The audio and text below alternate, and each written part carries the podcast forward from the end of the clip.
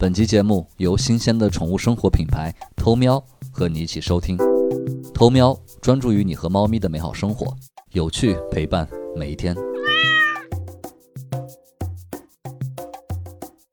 如果给你一个时光机，给你一个机会，让你回到十年前，对当时的自己只能说一句话，说什么话？我应该是会对十年前的自己说：别去讨好别人。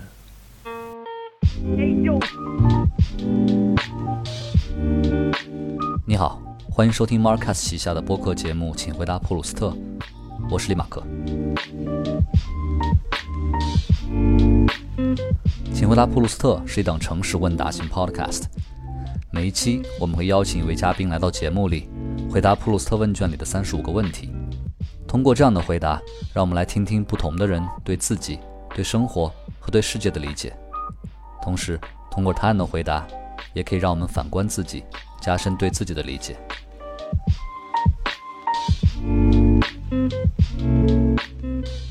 本期节目，我们邀请到的回答者是老袁。老袁是致力于服务播客生态的机构播客公社的创始人。这一期就和我一起来听一下老袁的普鲁斯特问卷答案。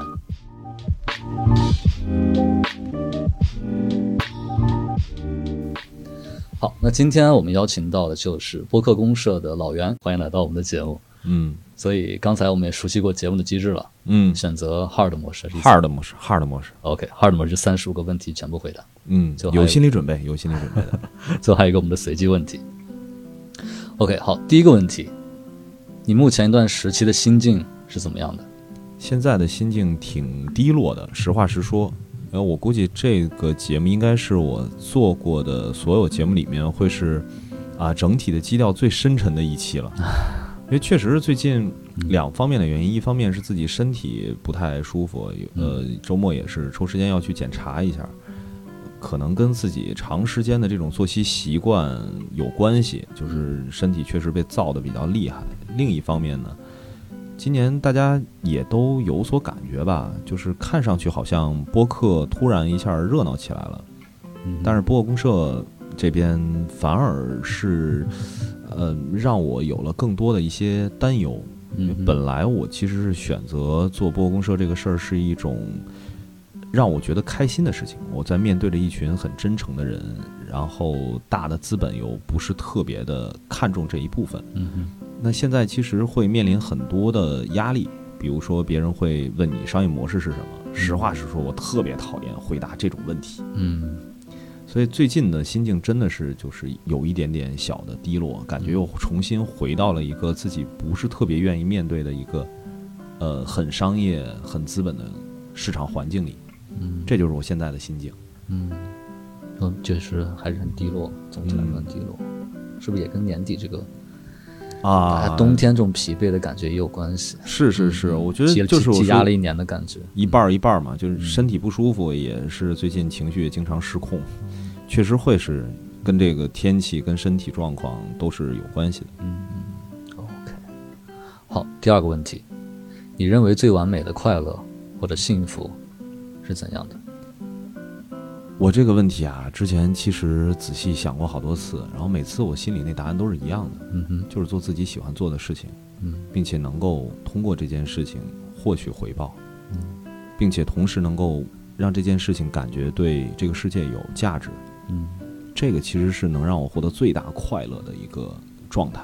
嗯所以我觉得这个是我能够感受到的，说所谓的快乐，嗯一定是跟自己喜欢做的这个事情是相关的。嗯每个人喜好不一样，然后我呢就是属于爱好特别的多，就是从什么音质、体美劳，然后 各个方面吧，我自己都在做着各种各样的尝试，就一直以来都是很明显的能感觉到做自己喜欢做的事儿，呃，并且有所回报，是让我最感觉快乐的事情。嗯，OK，还是希望对这个世界创造一些价值的，对？对对嗯，OK，好，第三个问题，你觉得自己身上最显著的性格特点是什么？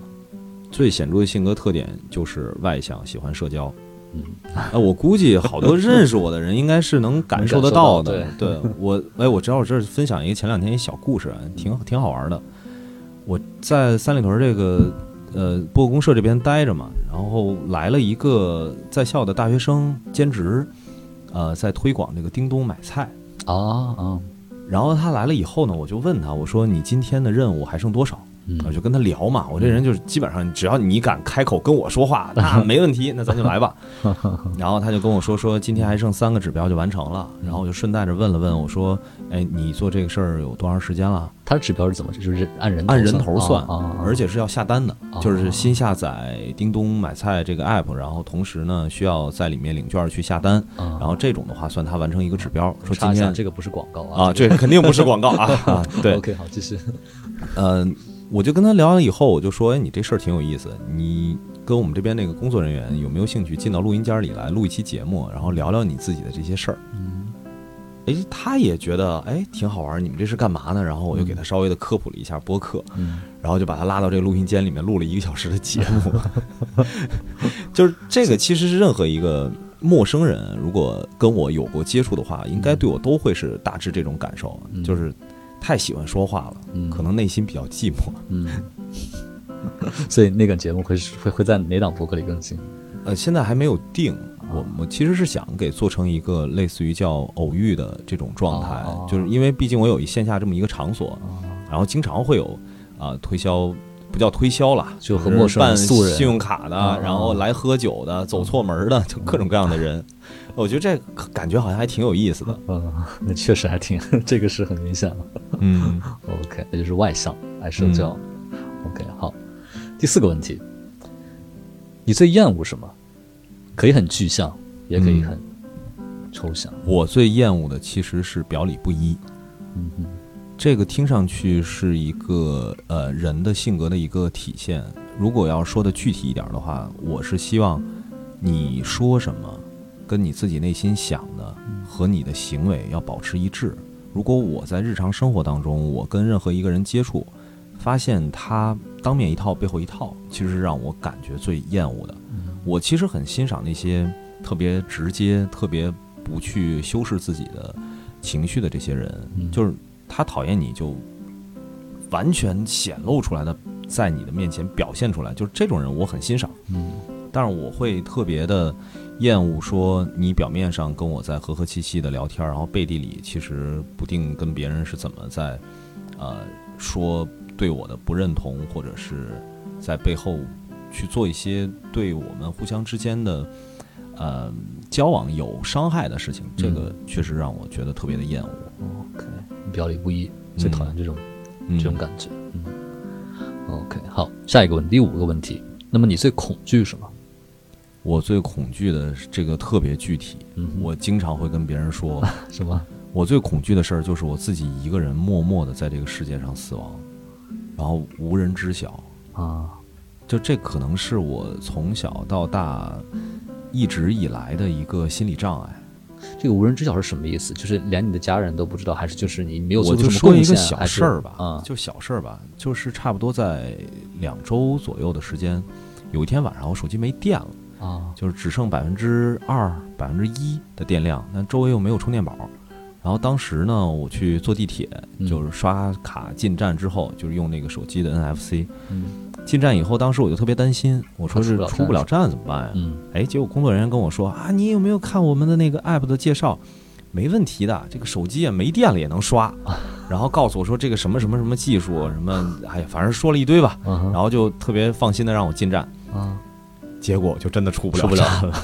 对，然后我当时出不了站的时候，那天是夜里十点半，其实也不不太晚。嗯然后当时我就到处在找充电宝，跟工作人员在借，因为第二天我非常早的航班啊要出差，所以当时我就说，今天晚上甭管多晚，我先把手机这事儿给处理一下，解决一下，不然我明天进站的时候，万一要找不到工作人员，嗯这我刷卡进不了站也挺麻烦的。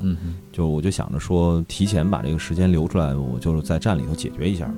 结果怎么也解决不了。嗯，然后他没有人有充电宝吗？啊、有充电宝，啊对，这就是我想说的事儿，就是呃线我带了，没那么离谱啊。嗯但是因为我是在出站口等着嘛，啊那天天气特别冷，嗯那个手机啊，就怎么充都开不了机，啊，就是因为温度太低了，所以它就啊一直就充电量是呃小于放电量的，所以就处在一个开不了机的状态。其实如果是比如说正常大家的思路呢，就是赶紧先出来呗，然后找找地儿充着电，还是回家再说吧。嗯那当时我心里在想一个事儿，就是我一定要充上电，就是嗯不管等多长时间，嗯用什么样的办法，我想知道在我失联的这一个小时的时间里，嗯，有谁联系？有没有人联系我，有没有人关心我。嗯那这个其实就是很明显的能回答刚才我说那个问题，就是我在害怕什么。嗯就我老是会脑子里设想一种场景，比如说我可能会发生各种意外的情况，比如说在大街上这被车撞了，对吧？说的不太吉利，但是很多时候是是会思考这个问题，或者自己突然某一天想不开的时候，有没有人知道，在你眼前，然后突然生命力消失的这个人，嗯他是一个怎么样的人？他有一个什么样的人生？嗯到底什么时候他才会被自己的亲人朋友注意到，这个人已经在这个世界上离开了？消失了。嗯，对，所以我其实一提到恐惧的时候，我就特别害怕这件事儿。可能跟我自己每年家里的亲戚也好，朋友也好，嗯我都在不断的面对死亡，然后大量的都是类似的情况，很久以后才被发现，然后自己亲历了几次之后，就会对这件事儿有极度的恐惧嗯，啊就突然突然沉重了，是吗？还好还好。所以后来呢？开机之后呢？开机之后发现真的没有人联系我，没关系，大家都一样的。可能已经就是觉得习惯了吧。我这个人可能也是经常的顾不上回信息，嗯然后也不打招呼就在疯狂的加班，然后跟别人在聊天儿谈事情，所以嗯，最后的结果是啊、嗯验证了我对这件事情恐惧是还是感觉上是有点道理的吧。嗯觉得可可能可能很多人都会有这种恐惧吧。嗯我也我也我也会有吧，就感觉，因为我刚才问你是家人不知道，还是就是你因为你没有做出什么贡献，什么别人不知道，没有留下什么遗产，结果你是非常具象，就是你身边的人不知道这种感觉。嗯，好，下一个话题，转嗯转换一下转换一下气氛。下一个问题，第六个问题，谁或者什么东西会是你一生的挚爱？你会一直爱下去的？你觉得画画特别简单。啊？我从三岁开始拿起画笔到现在，我没有停止过，现所以现在还会画吗？还会画。大概大概什么频次因为我是有一个习惯，随身会带着笔和本儿，啊？就是不管是什么时候，只要我稍微能腾出点空，我就会随手画一画。画画速写对对对对对，啊，哪怕是说就是随手的写几个字，因为在我看起来的话，中文的汉字在书写的过程当中，它跟画画的那个感觉还是比较像的，所以我自己个人其实也是一个小的书法爱好者吧。嗯，嗯，是个很美的过程。嗯对对对对对，OK，好，那老袁在节目以后，呃，可以发来一张作品，我们作作为我们那个微信推送的啊，可以啊，配图没问题啊，配图，对嗯，，OK，好，那就是画画这这项这项活动。OK，好，下一个问题，第七个问题，如果可以的话，你最想拥有哪种天赋？就是我最希望拥有那种天赋，对，就是你现在没有的，但是你最希望拥有的一种天赋。节奏感。这个听上去很怎么解释具体吧？怎么解释？对，呃，我是爱好极度广泛的人嘛，嗯哼，我一直以来的一个小的遗憾就是我在节奏感，就是音乐这一部分其实是有呃天赋非常的欠缺。哎，之前啊有一次是呃我我在一七年的时候，当时是在做策展，然后邀请乐队的朋友是做那种原生态的萨满音乐的，嗯然后邀请他们来北京演出。当时他们说他们的一个鼓手啊很快要回国了，嗯。然，后说缺一个鼓手，然后我就自告奋勇的说：“我说我能不能来？” 没那么简单是吗？然后他说你试一试，他说这个特别简单，我教你一下，因为他不是说说是打那种爵士鼓啊，不是，他就有点像手鼓一样，但其实也不是啊，就是一个大鼓，两个鼓槌，就是对类似固定的节奏，对对对，啊固定的，啊节奏就 OK 了啊，因为它也没有那么复杂的一个节奏的变化，嗯哼然后就教了我一下，说你就 你就按着这个敲啊，你就一直按着这个敲重复就可以了。哼，呃，我大概呃敲了有二二十多秒，然后节奏就已经乱了。然后我这朋友说你你可能不适合干这个，得得给你摆个节拍器旁放旁边是吧？对对对，就这个其实是一直以来我自己的一个呃觉得很遗憾的一个事儿，所以我特别想拥有这个天赋。啊，那唱歌呢？平时会唱歌吗？呃，旋律没问题，啊，旋律没问题，旋律没问题，就是节奏。这个很具体了，对，这够具体了吧？非常具体。OK，那就是节奏感这种天赋。嗯，好，下一个问题，第八个问题，对于你来说，你觉得什么是最奢侈的？或者说，你做过的最奢侈的事情是什么？可以很具象，也可以很具象也可以很抽象。嗯呃因因为我提前我是知道这个普鲁斯特的问卷的嗯其中的问题，嗯然后所以我是担心这个问题会跟后面的某一个问题有重复，就是回答。我觉得如果现在去讨论奢侈这件事儿的话，其实真的是有自己大把的时间去做自己喜欢做的事情，而且不考虑回报，这个本身是一个特别奢侈的事情。嗯，就很奢侈。对，为我是感觉，嗯，毕竟大家都生活在一个相对发达和文明的世界里面，嗯看上去我们应该是科技改变了我们的生活，能够给我们腾出更多的时间去做自己想做的事儿。但是事实真的是这样吗？嗯我现在感受到的是，科技实际上创造了更多的一些本来不需要你去做的工作。嗯，很多余的感觉？对，就是我现在很深刻的有这种感受，就这个事儿会勾起我童年的一些回忆。嗯童年的时候，我们就是在上学，嗯我们上学那个课程的时间，呃，我的话其实确实没那么轻松啊，因为还有很多的课外班儿，然后加上我一直在画画嘛。嗯其实从早上的睁眼起来，一直到自己闭眼，那个时间都是被安排好都是有自己的明确的一个计划的。但是现在仔细想想，反而是在童年那段时间里面，自己真的是特别的自由的，能去做自己想做的事儿。但是现在呢，就算是我找到一个朝九晚五的工作，我依然觉得能拥有自己的一个自由支配的时间去做自己喜欢做的事儿，并且不用考虑回报，是一件特别奢侈的事情。嗯，对，是嗯，很多人其实没有这样的时间的，对对，都被挤压掉了，对对对都，被用来干一些其他的。所以现在都是在挤时间，然后能够有那么一点点小的时间去做自己喜欢做的事儿。嗯，所以我喜欢，或者说种充养夕阳的感觉。我特别羡慕做播客的人，嗯尤其是那些坚持了很久的人，嗯他们就是在做这样的事情。嗯，他一定是热爱，如果他不热爱的话，他坚持不了这么长时间。对，嗯如，果没有回报还坚持做的话，对对对对对，嗯好，下一个问题，第九个问题，有哪些事情是你过去不会去做的，但是现在反而会做的？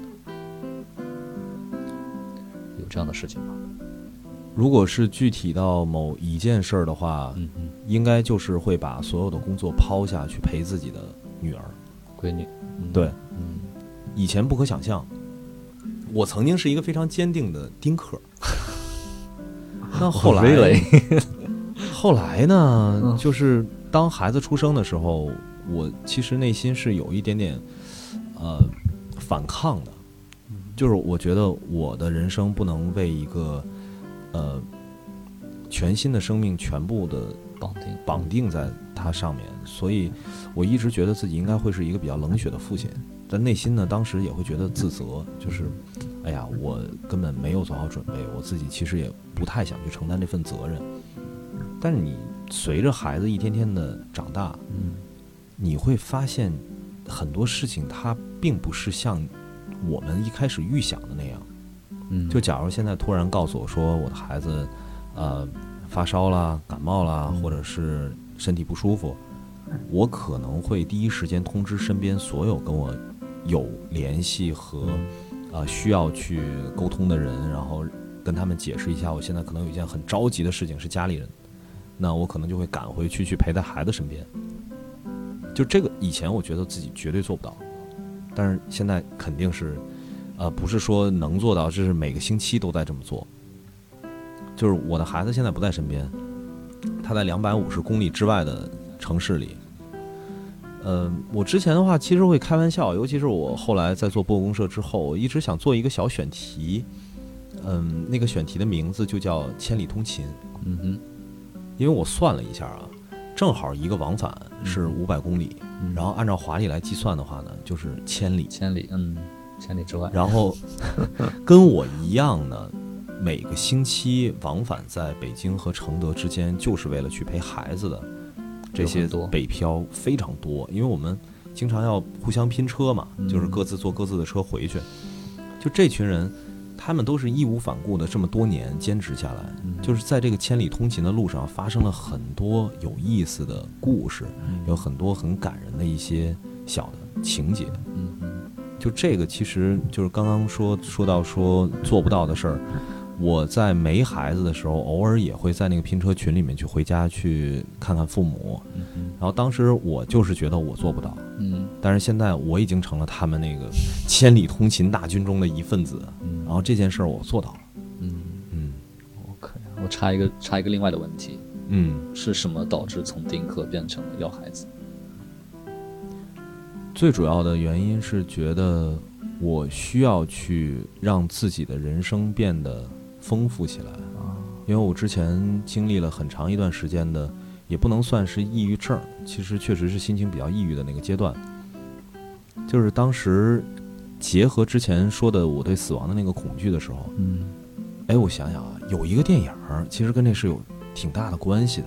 嗯嗯，《寻梦环球记》，啊，就是我看完那个电影以后，我在想，如果我确实没有孩子的时候，嗯当我死亡那一刻，我被这个世界就真的遗忘了。对，因为它没有一个呃血缘上的一个连接。那在这种情况下，我该被谁去祭奠？我曾经以为我需要把所有的精力放在事业上，放在某一个艺术创作上面，然后让世人记住我的创作。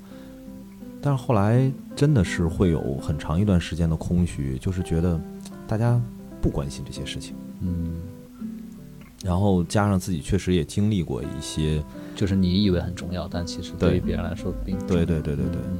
因为这个事儿的话，我之前也在某一档节目里面其实提到过，嗯。就是跟我之前做沙画的某一段经历是有关系的。嗯嗯然后我深刻的认知到，死亡不是最可怕的。嗯，那是没有人没有人知道你，没有人知道你，嗯就像说前前段时间不是还在讨论这个所谓的社会性死亡啊这种话题，我觉得对应的一个社会性死亡就是遗忘性死亡，嗯，就这个人记得你嗯没人记得，哇，好恐怖的一件事儿。OK，好，那就是舍下一切陪陪孩子这件事情，嗯是过去没想到的，但对现在已经能做到了。能能实践起来了。对对对，好，下一个问题，第十个问题，你认为哪种美德是最被高估了的？就是别人、社会、他者都觉得很重要，但你其实就觉得还好，这个可以特别具体，对吧？可以。我觉得欠债还钱这件事情的美德就是被严重高估的，应该天经地义是吧？它应该是天经地义。但是你不觉得现在好像守信这件事情成为了一个特别高尚的品质代表？啊，就这个是真的是我最近这几年感觉让我特别的意外的一件事儿。嗯难道我们的目前的文明社会发展到这个程度，守信已经成了一个需要被这么大力度的歌颂和单拎出来讲的一个事情是吧？对对对对对，这让我觉得特别的意外。嗯，嗯，八荣八丑好像也有这个吧？守守信是吧？诚实守信。对啊，我觉得诚实守信，我觉得这守信难道不是一个做人最基本的一个原则吗？嗯，对，欠债还钱，嗯，天经地义。嗯，OK，好，下一个问题，十一个问题，你认为哪种苦难或者痛苦是程度最浅的？目前我的感知应该是失恋。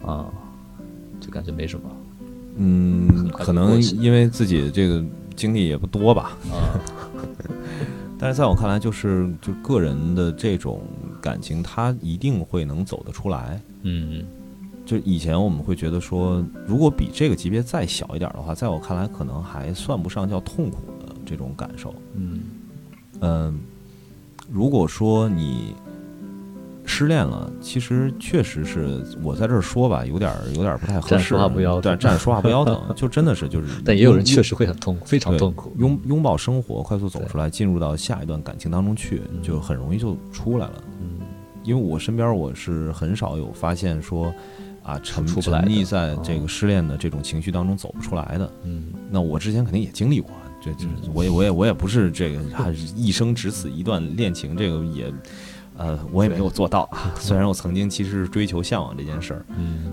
那所以经历过之后，我会觉得它不是一个呃嗯最低程度上的一个一个痛苦，其实也就是这件事儿。嗯嗯，总之感觉总总体来说，它是一个比较健康的促使你成长的一个就我觉得它一个都可以说是每几乎每个人的人生的经历了。必经嗯对必经的一个一段嗯。嗯，好，下一个问题，第十二个问题，什么场合下你会撒谎？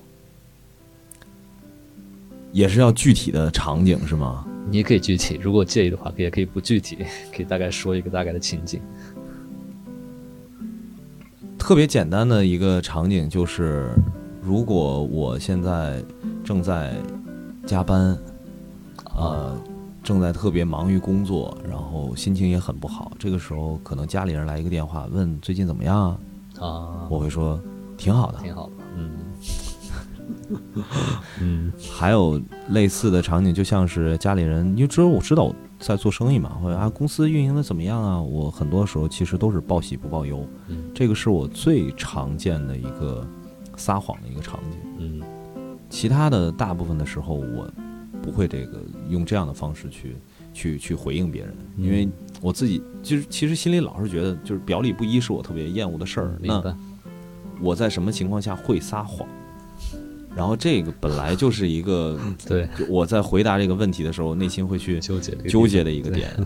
嗯，所以就总体来说，还是面对比如说亲近的人、家人，对对对对一些问候的时候。嗯，好，下一个问题，第十三个问题，你最看重朋友身上什么特点，或者说这个人身上有什么品质、有什么特点，会很想让你和他交朋友？才华啊特别简单。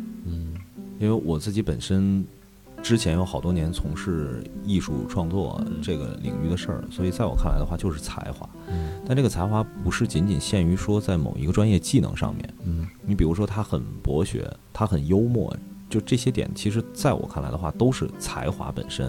嗯嗯我会喜欢跟有才华的人在一起，嗯希望跟他们成为朋友。嗯，嗯，所以就是他们身上这些特点，就是在你看来都是他们身上的闪光的才华的点。我是习惯于去找到对方身上的闪光点，嗯但是我确实也碰到过很多特别平凡的人。嗯那我找不到的时候呢，那我可能就会相对来说选择性的说，哎，我是不是呃没有发现他身上有什么特殊的才能？嗯，我是还需要再相处相处。对对对对对，那我可能会选择再接触一段时间看一看，因为我记得我我不管是学生时代还是上班的时候啊，我都特别喜欢跟什么样的人去打交道呢？就是那种他在某一个呃某一个领域吧，嗯特别突出，比如说在班里头，所有人都觉得他特别的好玩儿，都说话特别有意思，然后我就我就一定要跟这样的人去成为朋友，要我喜欢这个他们这种幽默的表达方式，嗯，或者说，呃，在我画画的那段时间里面，谁画的比我更好，嗯嗯嗯嗯嗯，这个的话，那就是一个被我所认可的，包括谁唱歌好，嗯，对，就但有一个东西，其实我一直我不知道它到底算不算才华，比如说组织能力、管理能力，嗯，就这个东西，呃领导才华。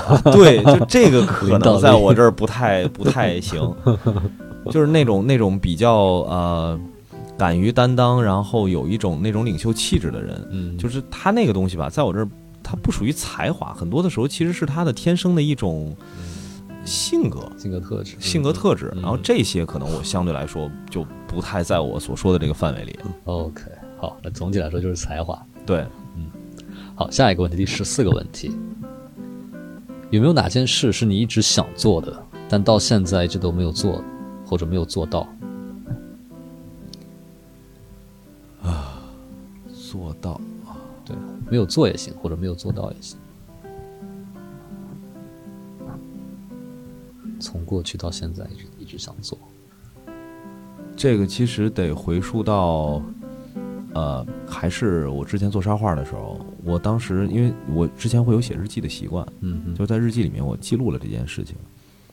我在一二年的时候许了一个小的心愿吧，嗯我特别希望能够背着自己的沙画的一些设备，能够在全球做一个做一次流浪，嗯就当一个街头的流浪艺人嗯，表演，嗯去表演这件事情，然后也不是说以此谋生或者怎么样，就是我希望说自己能够有一个更轻松的状态，不是站在舞台上，而是站在大街上，然后跟平凡的普通的这一群人，然后能够让他们去感受到我的创作，嗯然后我在做什么。嗯然后可能我演出的，呃，比如说我从佛罗伦萨然后到米兰，那我可能在米兰演出的就是在佛罗伦萨的所见所闻和自己的感受，我可能把它会创作成一个主题的内容，就是一直用这样的方式去做，所以这个一直想做，真的是想做。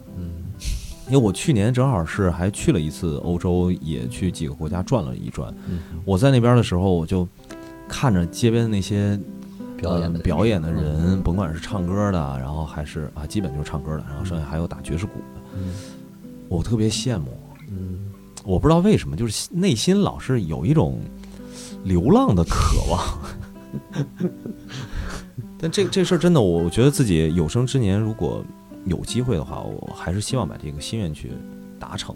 嗯哼嗯嗯，觉得觉得有有有可能就是我我去过一个地方做过这个事情，啊，在塞舌尔，啊我在塞舌尔的海边去做过一次这种流浪街头的艺人的表演，啊，那感觉真的很好，当时特别好，当时围观的人多吗？挺多的。啊，就是因为都是海边儿，就来来往往的人，而且我做沙画它只能晚上，因为白天的话大家看不见。啊，所以你的设备会会带个那种投影的在呃，没有没有没有，就是没有投影的设备。当时哦特别简单，我就说就围一圈儿，哦，看你看着我现场在做看这个事儿啊然后沙子也就是直接从海边儿顺手抓的，啊，就那感觉真的是让我觉得特别的好。嗯，就是去流浪做沙画这个事情，对是一直想做的。对，好，那下一个问题是这样的，第十五个问题，那有没有一件事情是你在死前一定要去做的？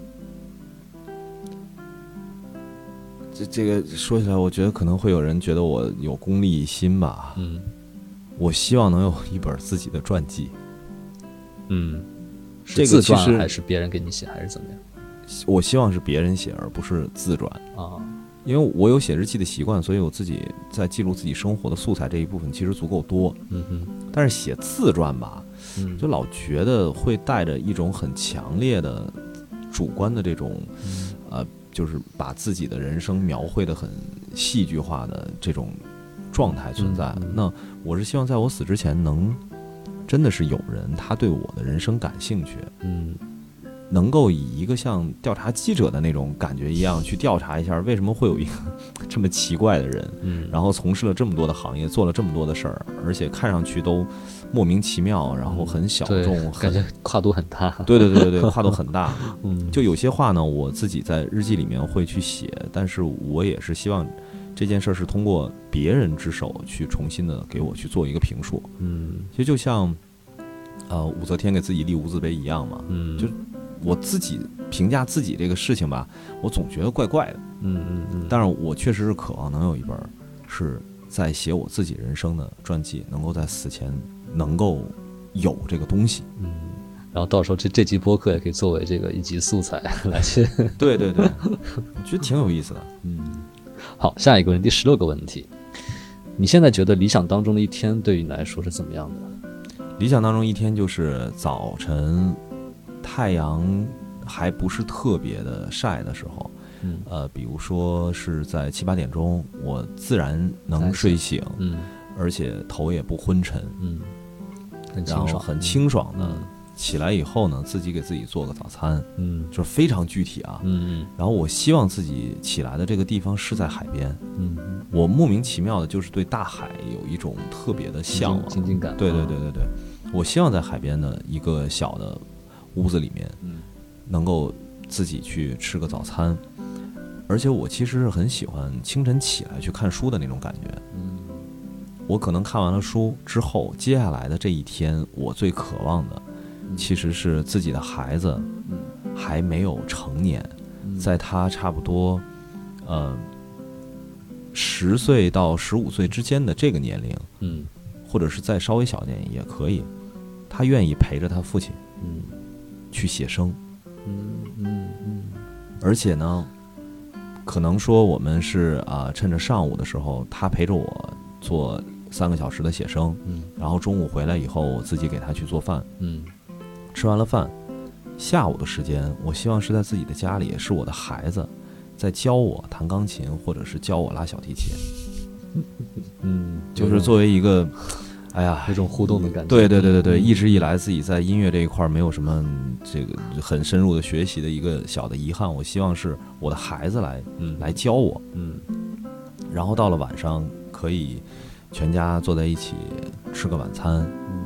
然后再一起看个电影，嗯。看自己喜欢做的电影，嗯。呃喜欢看的电影，想看的喜欢看的电影，然后呢，就是在不到夜里的时候，不到半夜的时候，嗯能够继续给我留出一个小时的阅读的时间，嗯嗯然后再睡去。所以就这就是我理想当中完美的一天。嗯所以开启一天和结束一天都是以阅读开始和结束。对对对对对，然后中间的活动是和家人，然后做自己喜欢做的事儿和做自己心里头有遗憾没有能做到的事情。嗯，对你来说就是理想的一天。对，OK。好，下一个问题，第十八个问题是这样的：如果你的房子着火了，你只能抢一样东西走，你抢什么？你拿什么东西走？应该是手机。哎，其实这个问题很有意思啊，嗯就是我都忘了，差不多得是十年十多年前，嗯然后当时还有人讨论过这个问题。嗯，当然，肯定不是因为这个普鲁斯特的问卷啊，嗯嗯就是我们会在想说，如果你只有拿走一件东西的机会，在不管是啊地震啊、火灾啊还是什么，你会拿什么？嗯，然后当时的答案都五花八门的。对，但是手机开始变成我们日常记录生活的最主要的一个介质之后，嗯，其实我现在觉得真的是这个手机还在，OK，嗯。那里面的所有的信息，对就比较安心。嗯对对对对对，就是照片儿也好，所有东西也好，我觉得这些东西其实是，呃，因为每一次如果我换手机的时候，发现里面的照片儿就找不到了，丢了，就让我很焦虑。嗯嗯就是我能感受到的焦虑，最大的焦虑都是来自于这种信息的丢失。都是嗯，哎，不过这个你保不齐，比如说所有东西都变成云了以后，嗯可能手机我也不拿了。那个时候会拿什么？对，可以可以设想一下。对，如果那个时候的话，我可能会想方设法的把自己的日记本儿能拿几本儿就拿几本儿。啊，看来是有很多写了很多本。对对对对对，从什么从什么时候开始写的？小学哦，就一直坚持到现在。一一直写一直写，但不是日记，就是没有夸张到说我真的啊记录每每天，嗯就差不多每个最最多隔个一个月，我肯定是需要去复盘一下的。啊当然后来很多的时候都不是呃直接写在日记本里，嗯因为后来的话就嗯就就出差啊，我这老带着日记本也写手机备忘录里。嗯对手机备忘录。嗯还有就是会在笔记本里面直接写下啊这个自己这段时间的一个过往，嗯但是基本上我都还会重新把它再给誊抄到手机本这个笔记本上面。嗯，就我这人就喜欢的，就是主要爱好就是写字儿和画画。手里要写点什么，画点什么，动总要手动一下。哎，我就特别焦虑，就是如果说，嗯、好长一段时间不写字了，嗯就是突然我跟别人要写一个纸条，然后或者说我要记录一段话的时候，提笔会忘字，哎呦，啊特别恐怖那种感觉，情况确实会出现。对对对对你久不写字就不会写了。就真的是不会写了，就嗯，那时候就会拿出手机，然后打一下那个字，然后看到那个字，诶 对，还得反应半天。反应半天，对对对对对，我我觉得这个，哎呀，我特我也特别害怕，你说未来会不会大家嗯真的都不会写字了？请回答普鲁斯特由 Marcus Media 制作出品。如果你是苹果手机用户，我们推荐你在苹果 Podcast 订阅收听。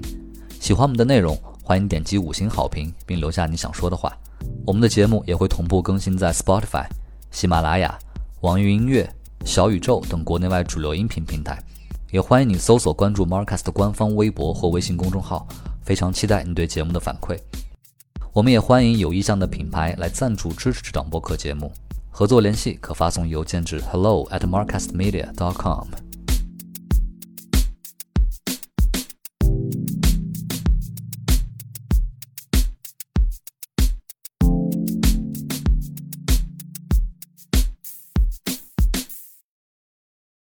那下一个问题是这样的，承接这一个问题，嗯如果把你流放到一个小岛上，嗯，只能让你带三样东西，你带什么？我觉得应该还是跟求生欲有关的话，我肯定是要带火种。嗯哼，第一个是火种，然后第二个的话，我应该会带种子，因为植物种子，种种地，对对对对 对种种吃了，嗯对，这具体是什么种子，我我一直还在找，因为我自己本身也是一个博物爱好者，啊就一直在去呃研究各种各样的东西，然后自己新装修那个房子呢，也给自己弄了一小菜园儿，啊就是我也尝试去看到底哪些东西在未来是可以啊。哎，你这问这问题吧，就挺有意思的。嗯我跟我媳妇儿在家里交流的时候，我嗯媳妇儿就老是会跟我开玩笑说，说我老是骗盼着天下大乱，就是因为我我总是去就设想在一些极端情况下，然后我应该掌握哪些生存技能。然后，比如说，我真的是在一座荒岛上的时候，我需要手里头拥有什么样的东西，能保证我长时间的生存下去？对，嗯，就这个还真的是我的一个兴趣爱好，而且特别喜欢看那种末世题材的一些那我也很喜欢，是吧 我也很喜欢，对，就是包括一些什么带有科普性的这种文章啊，然后我自己我还之前还就是专门做过那种，呃，就是就是用就看着像一一把弓一样的，就是那个嗯。钻木取火用的那个、啊那个钻，啊明白明白，然后自己用绳子嗯，和就是楼下捡到做各种东西就做了一把是吧？对，做了一把，然后自己去试，然后看到底能不能钻木取火能成功。嗯，最后我也只是能钻出烟儿。钻，出烟儿来，对，然后因为还是缺少一个引燃物嘛，嗯，然后也尝试说引燃物到底是什么，然后就反正隔三差五就自己去捣鼓捣鼓这些东西，然后所以刚才不是说到两个吗？对，一个是火火种种种子，和种子，好，第然后第三个的话，呃，之前塑料薄膜，塑料薄膜啊，why？因为塑料薄膜，如果你真的在一个荒岛上的话，它是一个你获取水源的一个特别重要的渠道。哦，可以有那个滴对。露或者蒸腾，对对对对对，因为你也不哦确定你在荒岛上到底是不是真的能有条件找到饮用的淡淡水资源，所以你只要有薄膜嗯。这个东西，就是塑料 这个发明，虽然说现在看起来是一个很严重的白色污染，对，但是我掌握了一整套的好多的方法，只要在有塑料的情况下，我就能解决自己的饮水问题。饮水。问题，这个回答真的很现实了。马上好像马上明天就是末日，你就要去对对对对对 好，那就是火种、种子和这个塑料薄膜，对，嗯，挺好。我觉得对大家，大家听到这里也会觉得嗯很有用的。嗯，就是博物爱好者们，然后可以跟我聊天啊，我就特别喜欢琢磨这些事儿。OK，好，下一个问题换换换一个方向，第十九个问题，你最喜欢的职业是什么？我最喜欢的职业，之前一直写的都是自由职业。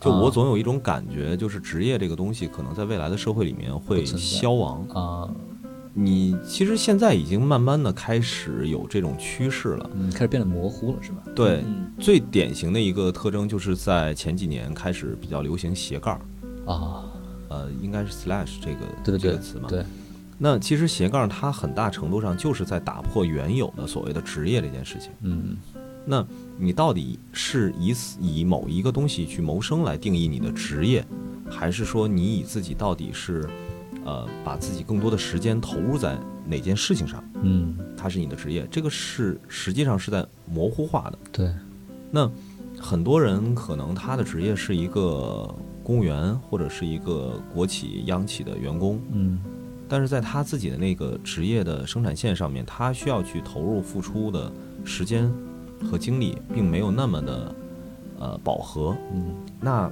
很有可能他就会变成是一个作家，嗯，但是他的作家本身又不是他的职业，对，啊，这就是一个很容易去理解的一个事儿，因为刘慈欣就这么走过来的，对。对吧？所以我刚刚说的其实水电水电站的这个工程师，对对对对对，你你总不能说他翘班儿吧，人家也没有啊。对，只是工作，对，确实，或者说要说不饱和这个事儿吧，我觉得有点过分了。就是嗯可能说在他这个工作的同时，也许他还能有精力去做一些其他的事情，那嗯保不齐他就在另一条路上成功了。那你如何去定义他的职业？对，是，嗯，嗯，对，但是自由职业这算是一个答案吗？算可以算，对对对，确实这个我也感感感到这个趋势，就是界限非常模糊了。就大家现在可能就是工作的话，其实大家都是按项目来去做一件事情。嗯对，就其实并不是说跟这个身份会深深的对对会深深的绑定。OK，好，下一个问题，二十第二十个问题，有没有比较喜欢的作家或者作者？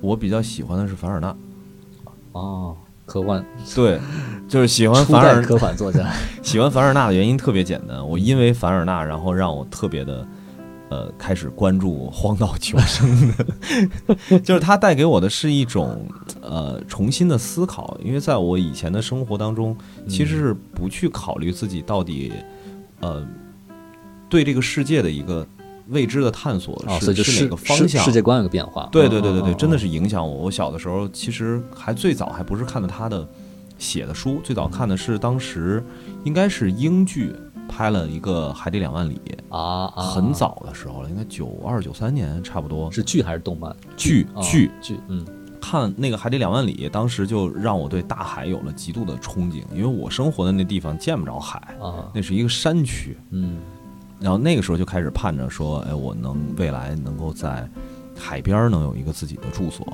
就是生活也能够是围绕着海的。嗯啊，这个是其中一个方向。然后第二呢，就是应该是《神秘岛》那部作品，啊，那个的话是我呃读的是他的小说，而且是第一部，嗯就是在那个《神秘岛》里面开始把我勾就勾起了我对荒野生存的那种向往。还有一种探秘、对冒冒险对啊，而且你说他那个东西，现在看起来的话，好像很多东西已经成了我们初中、高中的物理啊、生物啊、化学的一些呃常识性的一些内容。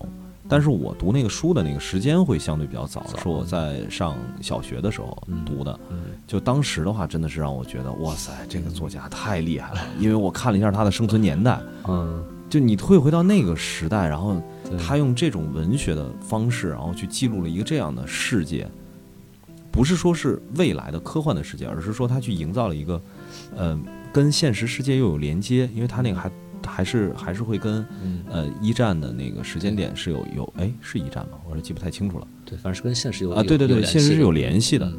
就我特别特别喜欢这种写作的一种方式，嗯。所以他就是我最喜欢的一个作者。第二十一个问题，在你看过的虚构作品当中，就是小说、文学、电影、电视剧、动漫，有没有哪个角色对你影响很大，或者说像一个英雄一样的存在？给给了给了你哎这个我得稍微的问一下，就是说他一定要是我过往吗？就是比如说是我最近开始可以啊，也可以就是？看过的所有的虚构类作品当中，《鬼灭之刃》里的炭治郎，什么《鬼灭之刃》动漫啊？里面的男主，嗯呃，，Why？为什么他对一切的事情有包容，啊？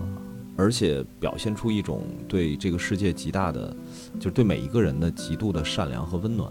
嗯然后这个人真的是是是让我，就是我渴望成为一个那样的人。嗯呃，之前其实没什么感觉啊。我最早的就是，如果你现在问这个问题的话，你比如说按照呃十五年前这个时间点来算，我可能会跟你说是孙悟空，就不是那个《西游记》里的孙悟空，是《七龙珠》里的孙悟空。也是动漫里的啊。对，嗯就是因为我，哎，可能就是一个这个一一一直以来特别中二的少年。啊对，好，那就是《鬼灭之刃》这部动漫里的这个探长这个角色炭治郎，哦，炭治郎，对，炭治郎，炭治郎这个角色。嗯，OK，好，下一个问题啊，对我不看动漫的人太难了。还是鼓励你去看一看吧，那是另外一个世界的大门。对对对，是。好，下一个问题，第二十二个问题，如果可以的话，你最想去哪里生活？希腊，嗯，为什么？我从小的话特别喜欢希腊神话。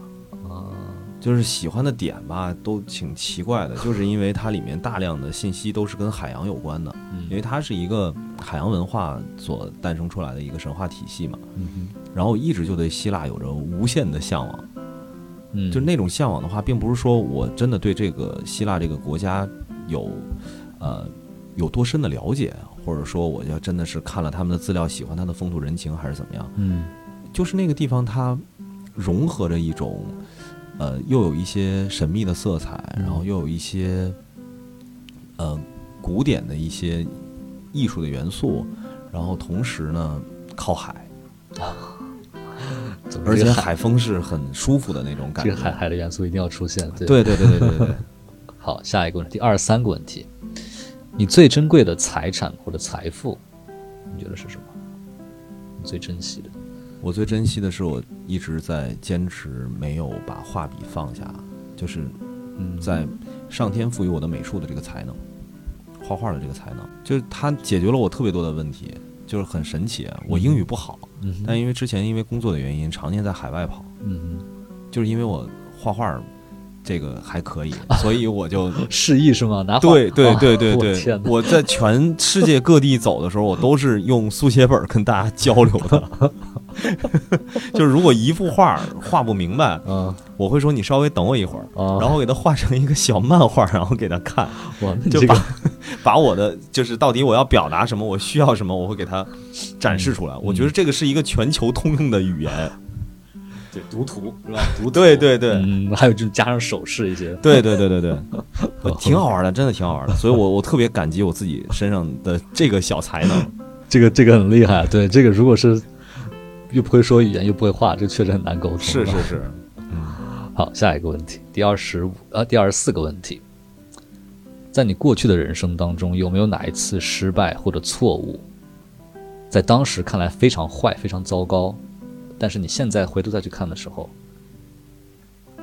让你觉得受益良多，就是我非常。上上次创业项目，就是当时我应该是一四年年底到一五年年底那一年，当时做了一个项目叫沙克营，就是想联合很多国内做沙画的这些朋友们。啊，因为当时我是想着说，哎，沙画。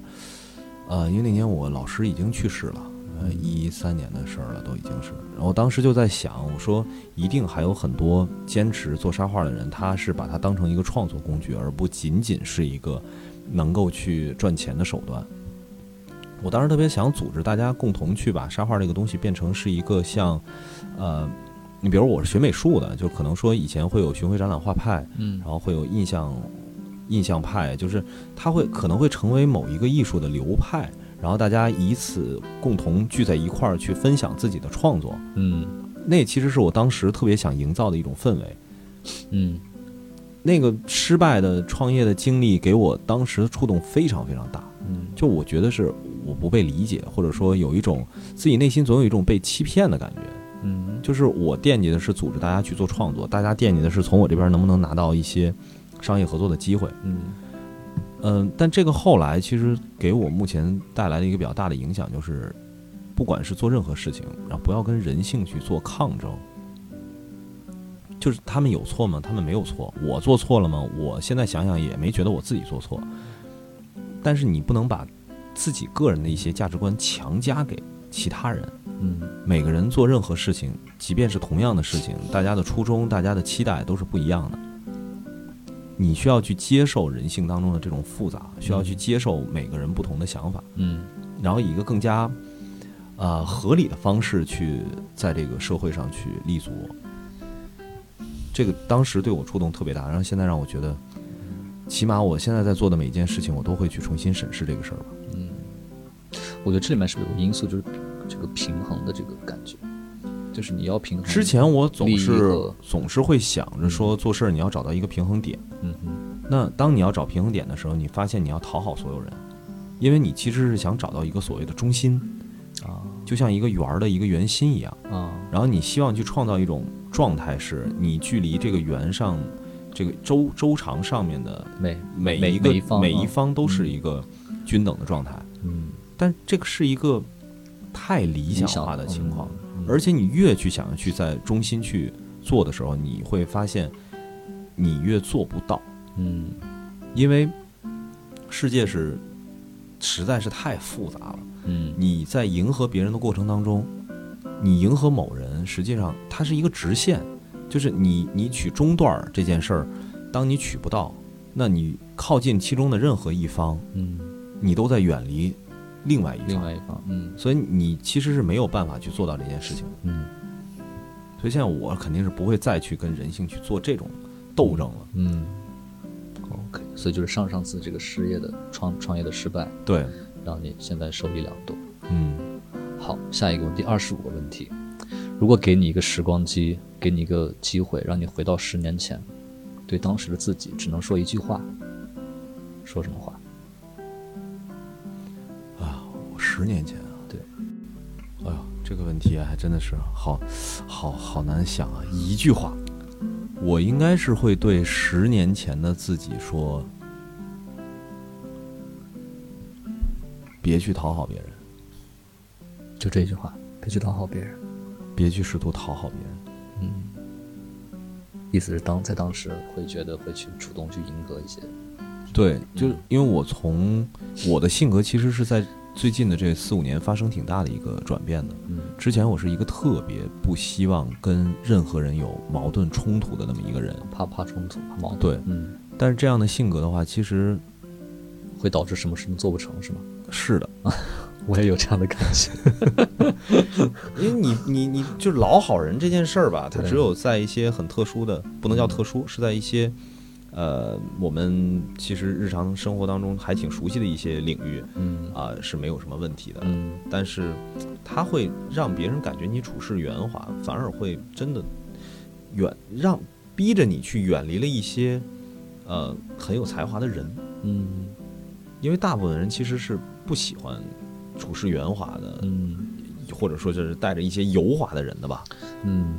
虽然现在我还在努力的在改，嗯。就是因为我的这种呃极度的社交欲，然后会让别人感受到说，哎，我好像是有一种社交的技巧，然后再跟别人去做交流。嗯那我我是在努力的在改，我希望让自己是以一个，呃，我怎么想就怎么说，就像之前我说的，就是以一个表里如一的方式去面对每一个人。嗯嗯，OK。好，那就是十年前自己说一句，不要讨好别人。嗯嗯好，下一个问题，二十六个问题。嗯，你觉得在你成长的过程当中，对你人生产生比较大的影响的一件事，就是带有转折意义的一件事情嗯，是什么？这个太具体了，嗯就是在九七年，我从一个小县城，然后搬到城市里。啊，九七年，九七年，嗯就是以前我的生活是什么？就是每天放了学就往山里跑，嗯。然后山里会有那些防空洞嘛，我们嗯。一群孩子就会把那个防空洞当成是叫宝库，然后就去里面去各种淘东西，而且还会经常就是因为里面很黑啊，那里面是没灯啊，就是一一一那种战争遗留下来的，对对对对对啊防空洞啊，呃，我们会从家里头拿一截蜡烛，然后啊点着了以后往里走，但是你会走着走着走着，嗯，那个蜡烛就会莫名其妙的就会灭。啊，其实现在想想也很简单嘛，缺氧，啊缺氧，对，但当时就会觉得这是一件特别恐怖的事儿，嗯然后但是又乐此不疲，然后就每天一大堆的这个邻里邻居的小孩儿就在山上去跑着去玩这些事儿，然后再加上那时候家里还都会有有很多家里还都有地，嗯哼，就是包括我小时候也是会，因为家里头爷爷家呃开了个豆腐房，嗯然后需要磨豆腐，磨豆腐也没机器，就是家里养头驴，嗯，然后我呢还得去帮着爷爷家里头去上山去割草，啊哈，那割草还把手给割了，然后现在手上还有一个镰刀的疤，就是就这些东西，其实在我看来的话，也是我人生的财富的一部分。嗯，但是假如我没有从那个小县城能够走到城市里的话，那我现在都无无法想象自己到底会在一个什么样的生活嗯。环境当中。嗯你想象一最大的乐趣，就拿一个蜡去去去山洞里，这种小孩儿，嗯，就是后来然后面对的是这种呃城市里的快速的变化，能接触到文化艺术，所以就是为什么我会对各种各样的事情有这么大浓厚的兴趣，其实就是跟我的童年的这个。呃，有点类似于从乡镇、从县城，然后走到城市里，这个经历是绝对是有最大的关系的。嗯嗯一下世界感一下拓宽了好多，对对对，看到真的是很多之前很新鲜的东西。好，下一个问题，第二十七个问题，你觉得自己目前生活中最缺乏什么？我现在最缺乏的其实是对家庭的这种依赖感，就是啊具体一点说的话，嗯。就我我总是觉得自己是个无家可归的人，就是内心上面总是有这种感觉。你说我也有老婆有孩子，想去流浪，哎，但是一方面我渴望这个东西，另一方面我内心又在追求着一种相对自由的流浪者的那种状态，所以我自己一直是一个，就是一个矛盾体，嗯就是每天处在这种矛盾的状态当中。嗯我非常清楚知道自己缺什么，嗯就是其实我需要给自己腾出时间，给到家人，我才能够得到家庭的陪伴感。嗯，但是另一方面呢，我又不愿意去让自己自己紧绷着的那一条，在自己喜欢做的这个事儿上投入的这种状态，然后会被家庭所影响，啊，所以还是很矛盾的一个状态。就是一个特别矛盾的状态。嗯但是现在我确实我特别渴望能，呃，比如说全家人凑在一起看个电视，然后陪陪孩子，或者说家里有一个家庭的计划，一起去看看新的家具家电，或者是怎么样，就这些东西是让我内心有极大满足感的东西。嗯，哎呀，很很矛盾的心 心理状态，是很矛盾。对。OK，好，下一个问题，二十八个问题。人生到目前为止，你觉得自己最大的成就是什么？最大的成就其实就是想清楚了自己擅长做什么。嗯哼，擅长做什么？我其实就是在擅长去做一些更有创造性的事情。嗯就如果说的稍微虚幻一些的话，就是我总能够在自己所从事的各种各样的工作当中找到它的根本问题和规律所在，并且能够寻找到一个解决方法。嗯，啊，也算一种创造力的体现。对对对对，嗯他那个创造力不是一种所谓的说，哎，我真的能够创造出某一件事物，或者说嗯。呃，创作出一个什么样精美绝伦的艺术作品，就是这个，因为自己从事艺术这么长时间，我我觉得自己好像真正才华不是在这个方面，嗯哼。但是我能找到它里面内在的规律，嗯就是有点像什么呀？就是我虽然是一个呃从事文艺的人，但是其实骨子里面是一个特别理性的那种思维的方式。嗯，对，这种解解题，这种也算一种解决问题能力，也算一种创造力的体现。对对对对，就之前当那个救火的各个公司里的救火的人员，就干了那么多年，对，也也也是慢慢慢慢的意识到这个才是自己的真正的能力。OK，好，下一个问题，第二十九个问题，如果你死了，可以转世成为一个人或者物，你想成为什么？三文鱼，我自己想过这个事儿的，啊？为什么？就是很有意思吧？嗯我我此生的最爱食物里面就是啊三文鱼。我很爱吃三文鱼，很爱吃三文鱼。然后我之前的话，其实做过一个小的呃展览，嗯，叫“回归”，龟是那个鲑鱼的鲑，哦就是三文鱼的那个鲑鱼的那个鲑。然后就是因为当时在做那个展览，加上我就特别喜欢吃三文鱼，我就在了解三文鱼一生的故事。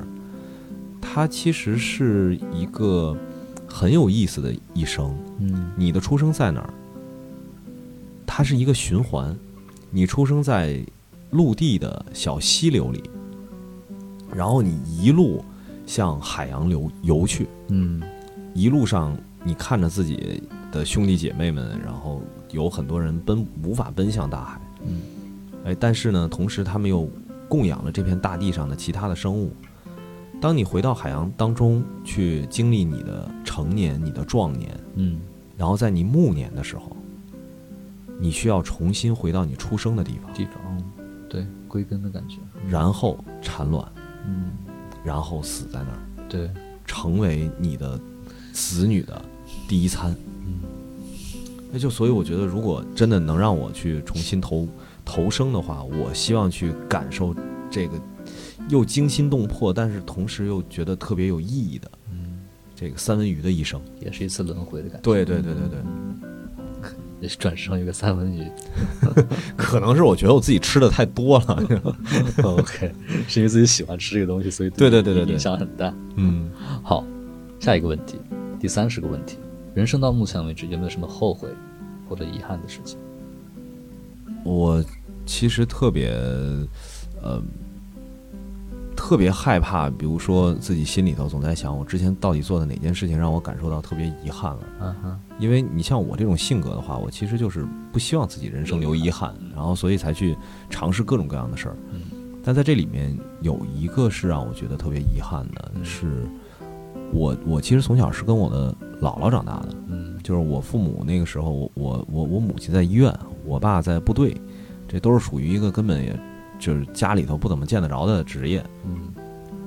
那我姥姥把我带大，我最后在北京打工打拼的时候，呃，因为她之前其实病危了好几次，病危了几次呢，我们家又在医院，嗯。所以当时我一直觉得说，呃，肯定是没问题的。嗯所以在最后一次的时候，我没有第一时间赶回去，嗯然后我当时选择继续工作。嗯所以等到我得到我姥姥已经去世的那个信息，就已经非常晚了。嗯就我赶回去的时候，其实都已经呃马上要下葬了。啊所以这个事儿其实在我心里是一个遗憾。我之前我我从小到大我没有想过，就是一个跟着呃姥姥就是带大的人，然后最后在姥姥去世的时候，我居然没在身边儿。嗯就就目前为止，这个是我觉得自己真的是本来有机会去把控，可是没有珍惜的一件事情吧算人生当中留下了一个非常非常大的一个遗憾。嗯就从那以后的话，我一直就觉得，哎，世界上其实跟我最亲近的人，最后在他嗯弥留之际的时候，我居然是主动的选择没有回去。嗯好，下一个问题，嗯，第三十一个问题：如果你死后只能给自己的后后代留下一句话，你想留下什么话？做自己想做的，别放弃。做自己想做的，别放弃。OK，就这句话对，就这一句话。哎，听着好像是耐克。Just do it。对，但是你还加了一句“别放弃”。嗯，对，嗯，OK，嗯，那第三十二个问题，呃，因为咱们现在的这个死后下葬一般都是火葬嘛，嗯就是如如果是这种埋埋葬、嗯我们家还是啊还埋葬，对对，如果给你立个墓碑，嗯。你墓碑上想给自己写什么话？留下一句什么话？就因为在中国好像立墓碑上都写着直接的名字什么啊、对，但西方或者是它上面会有墓志铭嘛？对墓志铭，对。对，如如如咱咱们这个就基本上上面肯定得刻到底是 是是谁，对，几几年几几年，对嗯。但是如如嗯果让你留下墓碑上刻上一句墓志铭，嗯，刻上一句话，想给自己刻什么话？呃，这个我我我其实不是特别了解，就是说墓志铭通常情况下它是第几人称的一个方式，还是说它其实是不分的，不分对吧不？限的，对，不限的话那，我肯定我会就是现在去想好那个上面写的文字，就是、嗯这个人穷其一生在追求自己喜欢做的事情，是是，没有放弃。嗯这样的人生，无论结局如何，都是精彩和完满的。这个就是我希望，如果我死后，然后是别人能对我是做出这样一个评价就够了。嗯，嗯，好，这句话还是挺，跟刚刚跟上一句话其实内核感觉是一样的，嗯。对，就是想做自己想做的，然后，因为我嗯我觉得我们嘛，就是一直以来我我不太理解为什么不管是长辈还是说朋友，总是在劝大家一件一一件事儿，就是呃差不多得了，然后或者说你可能不适合啊，或者怎么样。就是在我看来的话，你即便是在做任何一件看似都是对的事情，难道人做事儿不是应该以自己的喜好出发吗？嗯。那不然的话，我们就真成社畜了。嗯。就是你你要被某一个根本不是由你自己所推动的，呃，一条线去掌控，然后别人告诉你你不适合干这个，或者说你干这件事情不行，嗯，然后你你没办法去坚持自己喜欢做的事儿，呃，除非某一天你不喜欢了，你可以去改，嗯比如说你啊、以前可能喜欢跳舞，那突然有一天你不喜欢这件事情了，那可能你又重新喜欢上了画画，或者说你画了一段时间以后，你觉得你并不喜欢画画了，然后你又去喜欢其他的事儿，这个在我看来是 OK 的，就是可以接受的。但假如说你并没有把你喜欢做的那件事情坚持下去，然后并没有自己真正选择，就或者说已经有了一个结果，然后你就去你就去做另外一件事儿了，就而且还是别人告诉你的，这个就让我觉得很很奇怪了。嗯，明白。OK，好，下一下一个问题，第三十三个问题，如果让你现在就可以改变自己身上的一个地方，你想改变哪里鼻子，啊？生理方面，对，为什么？就是 他觉得鼻子自己鼻子怎么了？不是不是，我倒不是说鼻子的外观怎么样，啊就是因为这个鼻炎给我造成了极大的困扰。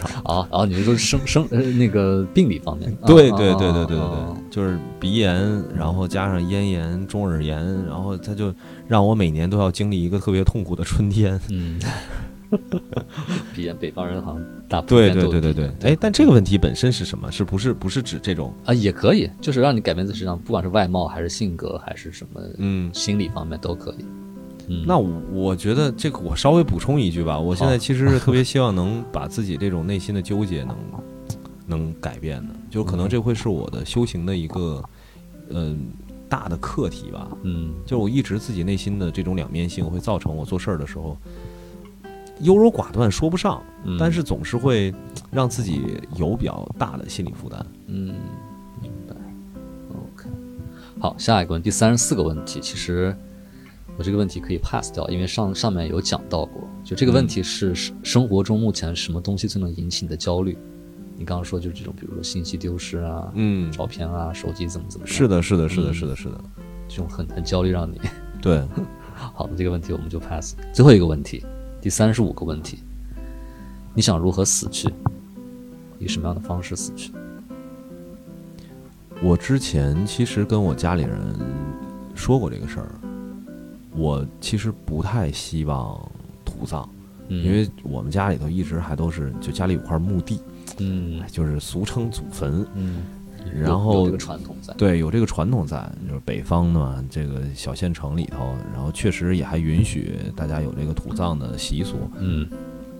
我呢，特别害怕未来别人跑到我的这个土葬那墓碑前，然后去悼念，或者说是过来来跟我说什么事情。嗯。我其实特别希望说，嗯，自己死去的方式是，身边是自己的亲人、朋友、嗯。家人，嗯。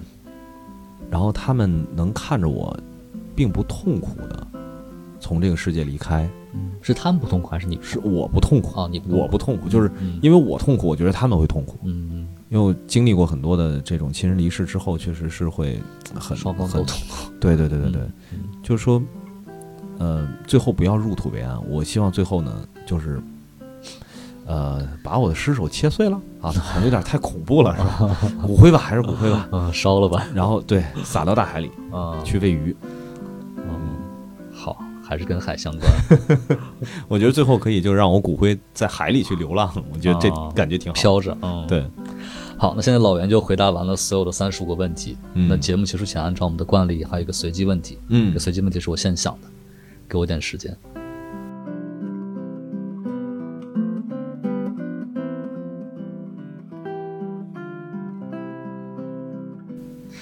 好，想到一个，因为刚才咱们的问答当中，你也多次提到过你的女儿嘛。嗯，现在给你一个机会，在这个节目里对十年后自己的女儿说一句话，想说什么话？我女儿呢叫千寻，是因为我自己是一个超级动漫迷，然后嗯所以我给自己女儿起名字的时候，就是《千与千寻》，我很喜欢宫崎骏的那个动画电影，就起了这个名字袁千寻，袁千寻。嗯然后千寻我其实就是想在十年以后啊，能够对我的女儿说，比如说千寻，你知道你的名字是怎么来的吗？嗯这是一部动画电影，我不知道在你这十几年的人生当中，我有没有带着你去看过这部片子。如果你没有看过，我可以给你讲一讲为什么会把你的名字起名叫千寻。千寻身上，这个女主角的身上，这个小女孩身上透露着一种极致的善良、单纯嗯和热心。嗯她在剧中所体现出来的那种品质，人身上那种闪光点，是我希望我的女儿身上也具备的。嗯我希望你能够去了解一下千寻这个小女孩身上到底有哪些特别优秀的品质，你不要丢掉它，你也不要去违背这件事情。嗯，同时，做自己想做的事情，别放弃。